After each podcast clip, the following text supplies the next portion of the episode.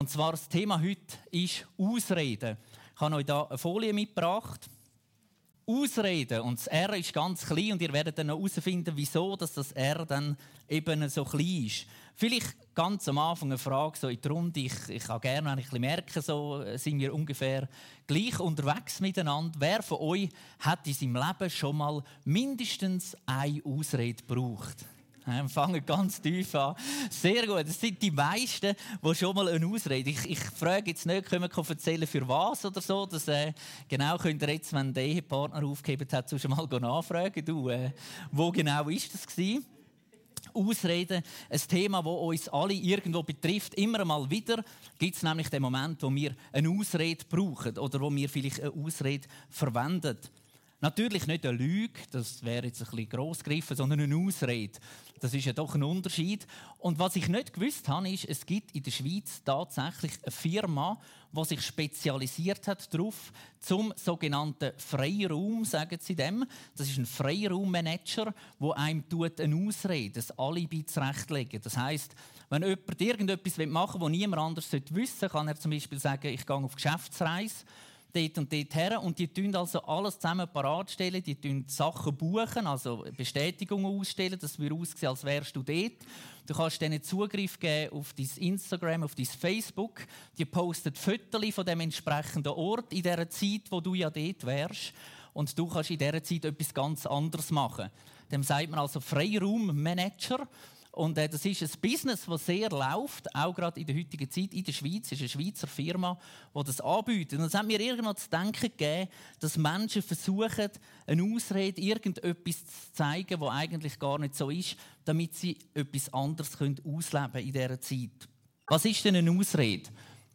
Eine Ausrede ist das Vorbringen eines nicht zutreffenden Grundes für einen vermeintlich oder tatsächlich tadelnswerten Umstand das von der sich äußeren Person vorgebrachte ungültige Argument soll als Entschuldigung dienen.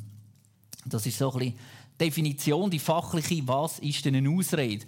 Man sieht, es ist ein nicht zutreffender Grund für einen vermeintlich oder tatsächlich tadelnswerten Umstand. Und es hat also etwas mit Gesicht verlieren zu tun. Man hat Angst davor und darum sucht man sich eine Ausrede. Wir sehen zum Schluss unterstrichen, eine Ausrede soll als Entschuldigung dienen. Ja, was ist denn jetzt eine Entschuldigung? Eine Entschuldigung, lesen wir, ist folgendes. Mit der Bitte um Entschuldigung gesteht jemand ein, dass eine Handlung, Duldung oder Unterlassung von ihm ein Fehler war. Also mit der Bitte um Entschuldigung sagt man, hey, ich habe einen Fehler gemacht bei etwas, was ich gemacht habe oder wo ich einfach zugelassen habe. Es ist also eine Ausrede nichts anderes als ein Eingestehen von einem Fehler, wenn man das so zusammenfassen Und es geht nicht, mehr, nicht nur darum, um das, was wir gemacht haben, sondern eben auch um das, was wir nicht gemacht haben. Wer von euch hat schon mal eine Ausrede gebraucht für etwas, was er nicht gemacht hat? Genau, es sind doch auch einige. Ich habe einmal gelesen, wo jemand gesagt hat, ich habe mehr Angst, wenn ich einmal vor Gott stehe, vor dem, was ich nicht gemacht habe, als von dem, was ich gemacht habe. Auch vor dem müssen wir uns irgendwann einmal vor Gott verantworten. Für all das, was wir nicht gemacht haben. Weil wir vielleicht zugeschaut haben bei etwas, wir haben eine Person gesehen, die Hilfe braucht hat und denkt, ja, eigentlich bräuchte die Hilfe, aber ich habe gerade keine Zeit oder was auch immer und wir haben es unterlassen. Und das ist also nicht nur das, was wir falsch machen in unserem Leben, wo wir irgendwann vor Gott müssen verantworten müssen, sondern auch all das, was wir nicht gemacht haben, was offensichtlich ist. Und ich habe schon ein paar Mal gedacht, ich glaube auch in meinem Leben, die Sachen, die ich ausgelassen habe, wo ich gemerkt habe, oh, jetzt hätte ich sollen, aber ich habe es irgendwo vorbeigehen lassen, ich glaube, das ist das, was mir fast mehr Angst macht, wie das, was ich wirklich einmal gemacht habe. Aber es geht ja nicht um Angst, sondern es geht heute also darum, wie gehen wir mit dem um. Ausreden sind Entschuldigungen. Entschuldigungen sagen, dass wir einen Fehler gemacht haben. Und das behalten wir mal so im Hinterkopf. Und wir gehen miteinander jetzt durch verschiedene Geschichten im Alten Testament. Äh, das Neue lassen wir mal noch weg, weil das geht sonst ein bisschen lang. Und die einen wollen dann noch heim zu Mittagessen. Darum nur das Alte Testament. Und das sind Haufen Geschichten von Menschen, die die unglaublichsten Ausreden hatten. Wir starten ganz am Anfang mit dem Adam und der Eva.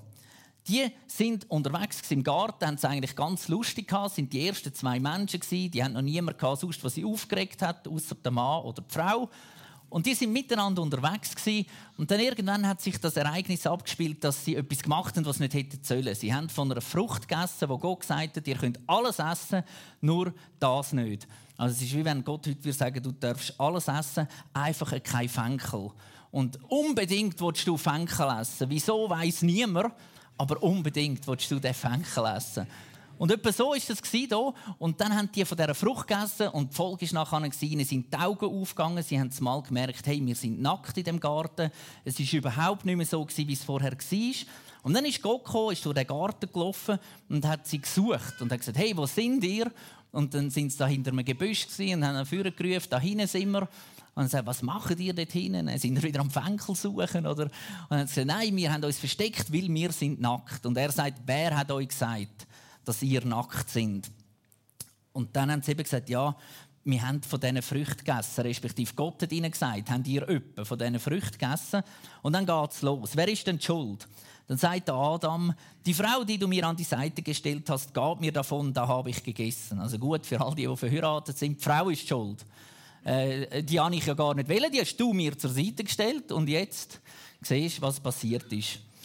Gott sagt nachher zu der Frau, was hast du da gemacht? Und sie sagt, die Schlange ist schuld. Sie hat mich zum Essen verführt. Es wird immer besser. Jetzt sind die schuld, die sie verführt haben, um den Fenkel oder die Frucht zu essen. Also kaum ist der Mensch auf der Erde, geht es los mit Ausreden, mit Entschuldigungen. Vielleicht kennt man den Spruch manchmal von den Kindern. Ich bin es nicht, der andere hat auch. Das ist so das, was immer wieder durchdrückt in unserem Leben. Ich habe nicht, der andere hat auch. Und gerade wenn wir schauen in unserem Leben, auch wenn wir älter werden, es gibt immer so Momente, glaube wo ist, ich habe nicht oder ich kann, weil der andere eben auch hat.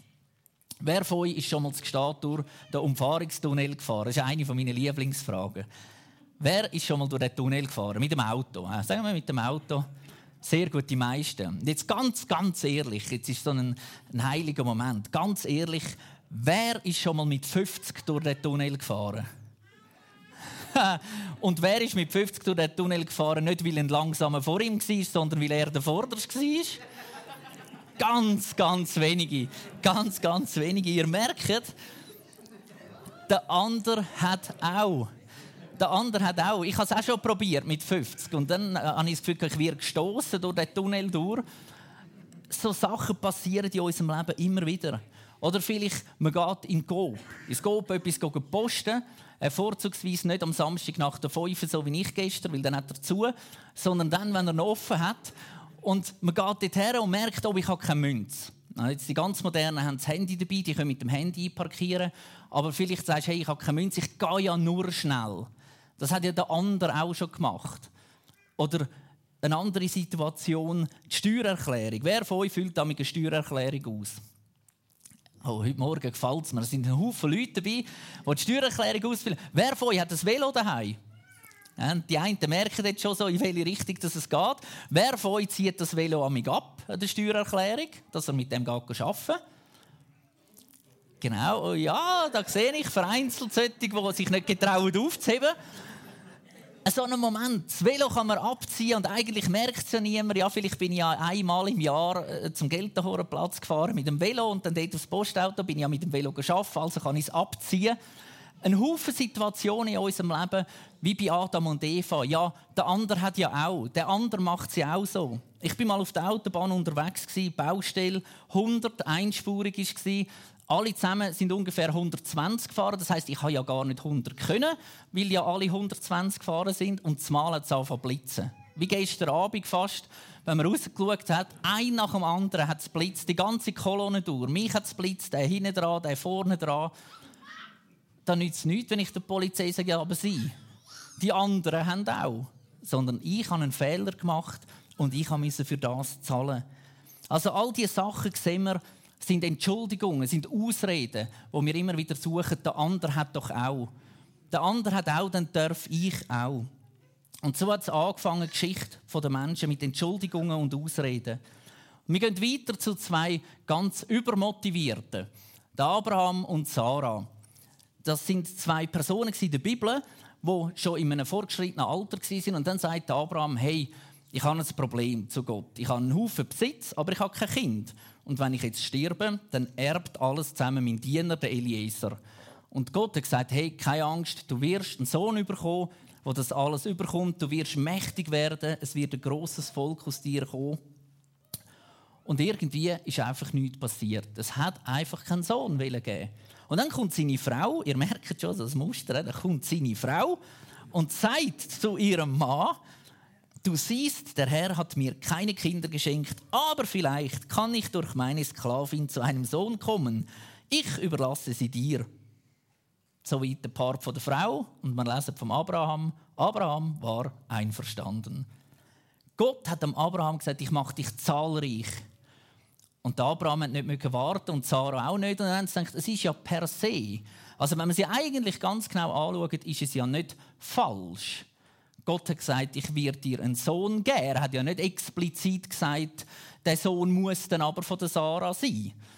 Und von dort her ist es ja so ein, bisschen ein Graubereich. Und ich weiß nicht, ob ihr das auch so kennt mit diesen Graubereichen. Manchmal denkt man so, ja, irgendwie ist das ja nicht so klar geregelt. Da kann ich ja schon noch ein bisschen weiter überall lehnen, bis ich runterfallen Und der Abraham hat sich auf das eingeladen.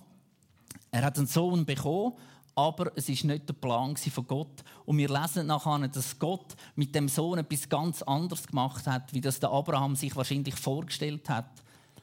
Gott hat keine Freude, wenn wir irgendwelche Abkürzungen nehmen oder wenn wir selber anfangen, Sachen in unserem Leben zurechtbügen. Und ich weiß nicht, wie dir das geht, wie oft dass du das schon erlebt hast, dass du etwas gehört hast von Gott.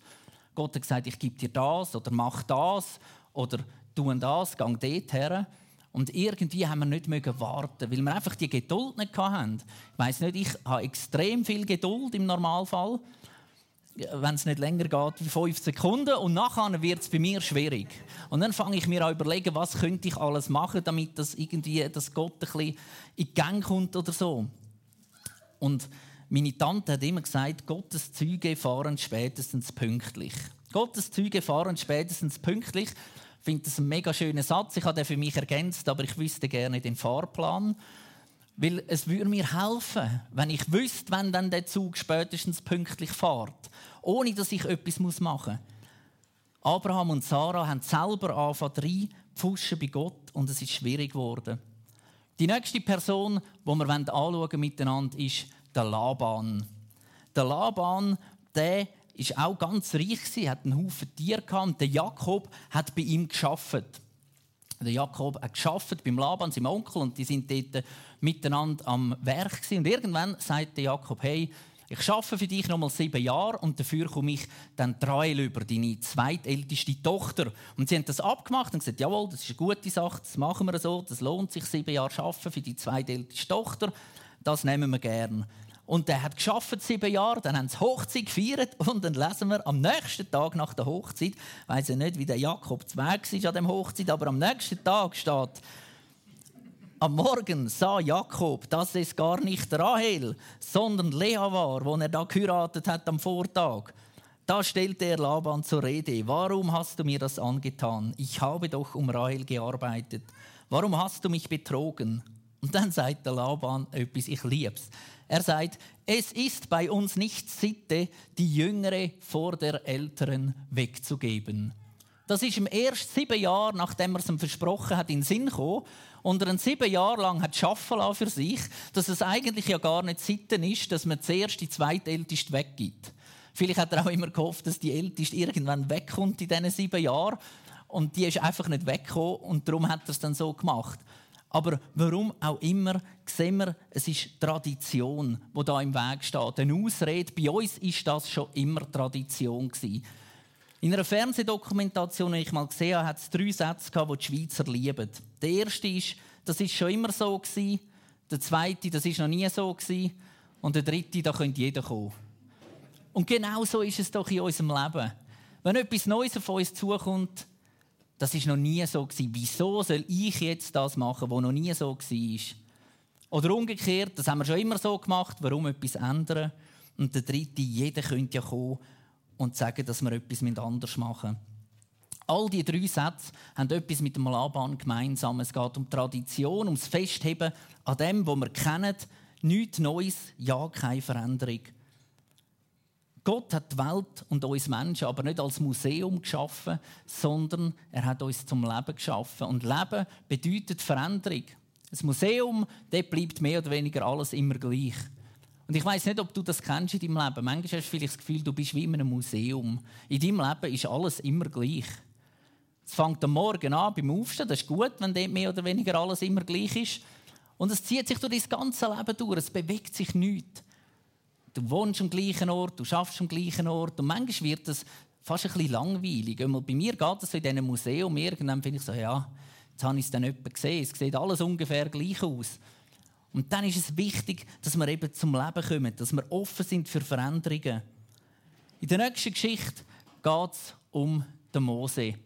Der Mose hat eine ganze Ziele von Ausreden Er ist aufgewachsen bei den Ägyptern, ist nachher rausgegangen, nachdem er äh, dort äh, eine unschöne Begegnung hat mit einem Einheimischen, ist er geflüchtet in die Wüste und Gott hat ihn nachher wieder zurückgeführt. Er hat gesagt, hey, dein Auftrag ist es, gang, nimm dein Volk und führ es raus aus Ägypten raus. Und dann fängt der Mose an und sagt, ja, wer bin ich denn? Wie kann ich zum Pharao, zu dem König gehen und das Volk rausführen? Und Gott sagt nachher, wenn du dort herkommst, zu deinem Volk, dann sag ihnen, der Gott von euren Vorfahren hat mich geschickt. Und dann sagt der Mose wieder, ja, und was mache ich, wenn sie fragen, wie heißt denn der? Dann sagt Gott ganz originell, dann sag ihnen, ich bin der ich bin. Jetzt, wenn wir uns das so vorstellen, der Mose ist geflüchtet aus Ägypten, hat wahrscheinlich nicht den besten Ruf gehabt dort in Ägypten. Er ist im Königshof aufgewachsen, sein Volk war in der Sklaverei. Jetzt kommt er wieder zurück. Die einen haben schon gesagt, du bist doch der, der hier den anderen erschlagen hat. Was willst du da? Und dann kommt der Mose und sagt, hey Leute, ich habe eine Begegnung mit Gott. Und zur damaligen Zeit war Gott ist Shaddai. Das hat man gewusst, der Gott der Vorfahren ist Shaddai. Und dann kommt der Mose und sagt, hey, ich habe eine Begegnung mit dem Gott. Sie fragen, wie hat der Gott geheißen? Und er sagt, ich bin der ich bin oder eben auch Yahweh. Und Yahweh, das ist nicht einmal ein richtiges Wort, das sind Buchstaben zusammengesetzt. Und dann haben vielleicht die Idee gesagt, der gibt dir, was redest du jetzt? Und, und wie hat denn der zu dir geredet? Bitte schön. Und dann kommt es durch einen brennenden Dornbusch. Und er soll das Volk rausführen. Wir verstehen, er hat einen Haufen Ausreden gehabt. Er sagt am Schluss noch, ja, ich kann ja auch gar nicht reden. Das ist ja übrigens etwas, was du Gott mir gegeben hast, dass ich nicht gut reden kann, dass ich Schwierigkeiten habe. Es wird einfach nicht besser. Ich bin, ich bin unbeholfen und schwerfällig. Und Gott sagt, hey, ich will dich brauchen. Er hat ja nicht gesagt, der Mose ist der, der das Volk muss befreien muss, sondern Gott ist der, der das Volk befreit. Er braucht einfach den Mose dazu. Und vielleicht ist das etwas in unserem Leben, wo wir immer wieder uns vor Augen führen müssen. Gott ist der, der sein Reich baut, nicht du. Aber er will es mit dir zusammen bauen. Und das ist genau so bei Mose. Gott beruft nicht die Befähigten, er befähigt die Berufenen. Das hat der Mose dürfen erleben und wenn es der Mose erlebt hat, darfst du es auch du erleben. Die nächste Person ist der Gideon. Der Gideon sagt aber mein Herr, wo er auch einen Auftrag bekommt von Gott, wie soll ich Israel befreien? Meine Sippe ist die kleinste im ganzen Stamm Manasse und ich bin der Jüngste in meiner Familie. Wer von euch ist der Jüngste in der Familie? Genau, da hat es ein paar, die aufheben. Wer von euch hat die Ausrede schon mal gebraucht? Ich bin doch der Jüngste, wieso kann das nicht der ältere Bruder oder die ältere Schwester machen? Genau, es werden auch verschiedene Leute zeigen. Genau, vielleicht vergisst man es manchmal auch selber. Es ist immer gut, hat man dann eben jemanden, der einem wieder daran erinnert. Es geht nicht um dich, es geht nicht um uns, sondern es geht um Gott. Wenn Gott sagt, gang du auf, sag jetzt irgendetwas, Nigeria, ich hoffe, es hat nicht gerade einen getroffen, jetzt wieder Blitz. Wenn Gott sagt, gang auf Nigeria und du sagst, ich kann ja die Sprache nicht und Zeug und Sachen, hey, das ist nicht dein Problem. Wenn Gott sagt, gang auf Nigeria, dann wird er schauen, dass du die Sprache kannst, dass du dich dort wohlfühlst, dass du dort wirst deinen Auftrag erfüllen und erledigen. Aber es liegt an dir zum Gehen. Aber wer ist denn Gott überhaupt? Vielleicht der Schöpfer der Welt? Was kann er denn überhaupt tun in meinem Leben? Vielleicht alles, weil ihm nichts unmöglich ist. Was macht das schon für einen Unterschied, wenn ich dort hergehe oder wenn ich das mache? Ist auch so eine beliebte Aussage von vielen Was hilft das schon, wenn ich da Geld spende, wenn ich mich dort einsetze? Das ist doch wie ein Tropfen im Ozean. Ich habe mal einen Film geschaut mit dem Zitat: Auch der Ozean besteht aus einzelnen Tropfen. Auch der Ozean sind einzelne Tropfen und darum ist es wichtig, dass wir das machen, was Gott vorhat. Eine weitere Person in dem Puzzle von Ausreden ist der Saul. Die Geschichte finde ich der Hammer. Das fängt nämlich an wie beim Gideon. Der Saul soll zum ersten König von Israel überhaupt gesalbt werden. Stellt euch vor, es kommt einer zu euch und sagt: Hey, du wirst der erste König oder von mir aus der, der Präsident, der Bundesrat, der Chef, was auch immer, was es je gegeben hat, vom ganzen Volk. Und dann sagt der Saul als erstes: Wie kannst du so etwas sagen? Ich gehöre doch zum Stamm Benjamin, am kleinsten von allen Stämmen, und meine Sippe ist die unbedeutendste. So fängt es an, als er das erste Mal gehört, dass er ein König wäre. Und dann kommt der Tag immer näher und es ist ein riesiges Fest. Und man sagt, hey, heute wird der König gesalbt. Und dann geht es los und dann merkt man mal irgendwie, wo ist denn der? Man sucht ihn überall, man lässt all die Söhne vortraben, da seine Geschwister, die er ist nie nicht. Und dann lesen wir in der Bibel, sie fragen sogar Gott, weil sie ihn nicht finden. Und sagen, Gott, wo, wo ist jetzt der Saul? Und dann sagt Gott, der Herr antwortete, sucht ihn, er hat sich im Lager oder in anderen Übersetzungen beim Gepäck, bei den Vorräten versteckt. Jetzt stellt euch vor, der Saul, der König vom Zukün äh, der zukünftige König vom Volk, hat, ich sage es jetzt mal so, die Hose so voll gehabt, dass er sich versteckt hat bei den Kamel und bei den Eseln und beim Gepäck und den Vorräten, dass er ja nicht muss König werden von einem Volk. Und so oft verstecken wir uns in unserem Leben doch auch so. Gott redet zu uns und sagt, hey, mach das. Und wir haben tausend Ausreden. Wer von euch kennt das manchmal daheim, dass man irgendetwas machen sollte? Vielleicht, wenn man noch in der Schule ist, man sollte lernen und zumal fängt man an, Staubsaugen. Oder ihr solltet irgendwo vielleicht sonst etwas machen, merkt die Steuererklärung warten und zumal kommt man auf die Idee, man könnte noch die Fenster putzen. Und einfach die unglaublichsten Sachen fängt man an machen, damit man etwas anderes nicht machen muss. Rückblickend denkt man, also, was habe ich dort genau vorgehabt? Aber so schnell passiert es, und man denkt, hey, lass uns etwas anderes machen, dann müssen wir nicht das machen, was Gott vorgehabt hat. Der Saul hat sich versteckt und denkt, ich finde da niemand bei den Kamelen und bei den Eseln, vielleicht salbt es dann einfach einen anderen zum König. Und dann bin ich feiner aus. Aber ich glaube, wenn Gott zu dir redet, dann wird er auch, dass es du machst. Und oft haben wir die Ausrede, ich habe etwas auf dem Herz, aber ein anderer soll es machen. Ich erlebe das manchmal immer wieder, dass Leute kommen und sagen, ich habe das und das auf dem Herz. Und dann sage ich, super, wie willst du es umsetzen? Ja, nein, ich kann nicht, ich habe keine Zeit, ich habe keine Fähigkeit, ich kann das und das nicht. Mach es doch du oder der soll es oder wer auch immer. Aber ich will dich ermutigen, wenn du etwas auf dem Herz hast, dann machst du. Denn du bist ein Königskind. Du bist gesalbt. Du sollst es machen und nicht jemand anders. Und zum Abschluss von diesen alttestamentlichen Helden haben wir noch den Jona. Der Jona, auch ganz ein glatter Mann, der war unterwegs. Gott sagt, gang auf Ninive und dann geht's los. Der Jona, ein Klassiker, der hat Ausreden, der hat Entschuldigungen, der hat Ideen, was der alles macht. Am Schluss führt es so weit, dass er mit dem Schiff auf die andere Seite fährt, Richtung Spanien. Er fährt dort davon, weil er denkt, weit weg, möglichst weit weg. Es kommt ein riesiges Gewitter und alles. Der Jonah weiß genau, was geschlagen hat, wer die schuld ist. Er geht nämlich zu diesen Leuten auf dem Schiff und sagt: Hey, liebe Leute, ich bin schuld. Und anstatt dass er sagt, ich tue Buß und irgendwie versuche ich das mit Gott in Ordnung zu bringen, denkt er, es ist gescheiter, ihr rührt mich ins Wasser.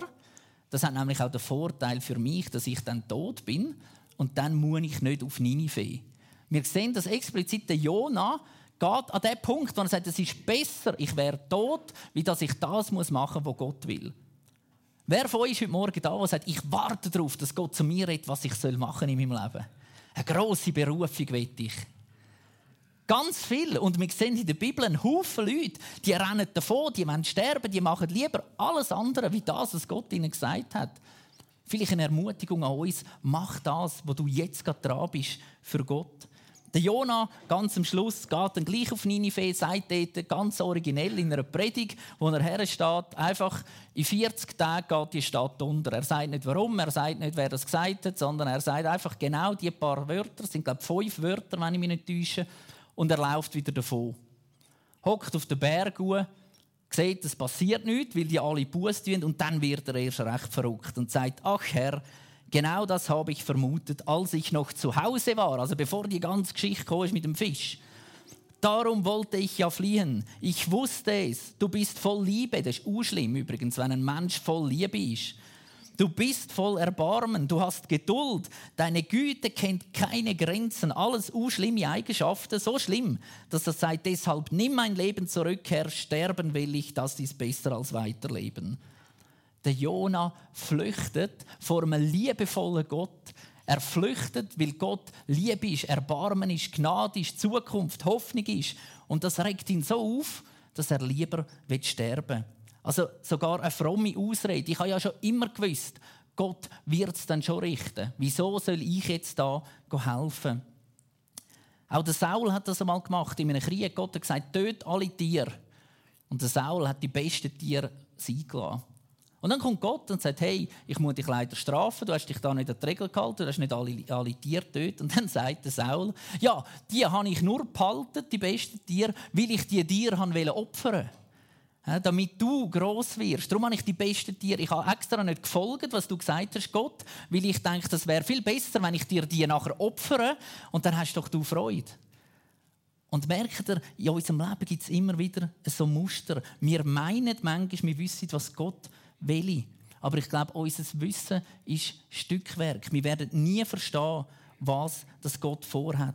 Viele von diesen frommen Ausreden kennen wir. Gott kann ja eine andere Person benutzen, anstatt mich. Ich diene doch besser da in meinem Umfeld, wo ich alle kenne, wie dass ich irgendwo hergehe, wo alles fremd ist. Ich könnte auch Karriere machen, anstatt mich für Gottes Reich einsetzen, viel Geld verdienen und dafür von dem vielen Geld Gott nachher etwas zurückgeben. Aber es ist eben nicht Gottes Plan. Er will nicht deine Karriere und viel Geld verdienen mit dir, wo er dann wieder könnte überkommen. Vielleicht will er das, aber ich glaube, bei den meisten will er dich, dein Leben, dein Herz. Die Liste der Personen geht noch unendlich weiter in der Bibel. Immer wieder Menschen, die Ausreden gesucht haben. Und so kommen wir auf das Wort zurück, Ausreden, mit dem kleinen R. Als ich das Wort angeschaut habe, ist mir bewusst worden, wir sind aus Eden, aus dem Garten Eden geschaffen nach Gottes Ebenbild. Etwas Göttliches ist in mir und in dir und darum zählen Ausreden nicht mehr. Es gibt gar keine Ausreden. Wenn wir geschaffen sind nach Gottes Ebenbild und alles, was ihm ist, haben wir am Anfang gelesen im Galater, gehört auch uns. Was ist denn deine Ausrede? Ich bin zu arm, ich habe zu wenig Geld, ich habe die Sprache nicht, ich kenne dort niemanden. Ihr merkt, es gibt keine Ausreden. Wenn wir mit Gott unterwegs sind und alles, was ihm ist, auch uns ist, dann sind wir berufen, das zu tun, was er für uns parat hat. Gott sagt, du bist sehr gut. Im Römer 8, 31 steht, wenn Gott für uns ist, was oder wer kann gegen uns sein? Im Johannes 4,4 wird es bestätigt, er, der in euch wirkt, der Heilige Geist, ist mächtiger als der, der diese Welt regiert. Wer hat da noch eine Ausrede oder eine Entschuldigung parat vor Gott? Der David war ein Mann in der Bibel, der auch an den Punkt ist, wo er sich entscheiden musste. Der Goliath ist gekommen, ein Ries aus dem Volk der Philister, und er gesagt: Hey, ich stehe da und wer kämpft gegen mich? Und der David hat eine Entscheidung getroffen. Er konnte sagen, ich bin der Jüngste in der Familie. Wäre nicht einmal gelogen gewesen. Ich bin der Jüngste bin der Kleinste, bin unbedeutend, bin nicht einmal im Militär. Meine Brüder sind ja alle da im Krieg. Ich kann eigentlich sowieso gar nicht hierher kommen. Ich hätte nur schnell zu essen bringen und dann wäre mein Auftrag gewesen, wieder heimzugehen. Und so weiter. Ganz viele Ausreden. Aber der David ist hergestanden und hat gesagt, ich übernehme Verantwortung. Ich übernehme Verantwortung an dem Platz, wo ich jetzt bin. Und das ist das, was ich dir heute Morgen zusprechen will. Es gibt keine Ausreden. Übernimm Verantwortung in deiner Familie. Übernimm Verantwortung in deinem Umfeld. Übernimm Verantwortung in der Schule. Übernimm Verantwortung beim Schaffen. Übernimm Verantwortung in der Gemeinde, in der Kirche und bau Gottes Reich. Du und ich, wir alle, wir sind berufen von Gott. Berufen und befähigt, zu handeln, seine Liebe und Hoffnung weiterzugeben. Und darum möchte ich, dass wir zum Schluss nochmal interaktiv werden und uns gegenseitig zusprechen. Es ist Schluss mit Ausreden. Du bist aus Eden. Das kann man so links und rechts genau machen. Ist ganz einfach. Ihr könnt das ablesen. Es ist nichts Peinliches oder so, weil der andere muss es ja auch machen. Also von dem her sprechen wir uns das nochmal ermutigend zu. Es ist Schluss mit Ausreden. Du bist aus Eden. Amen.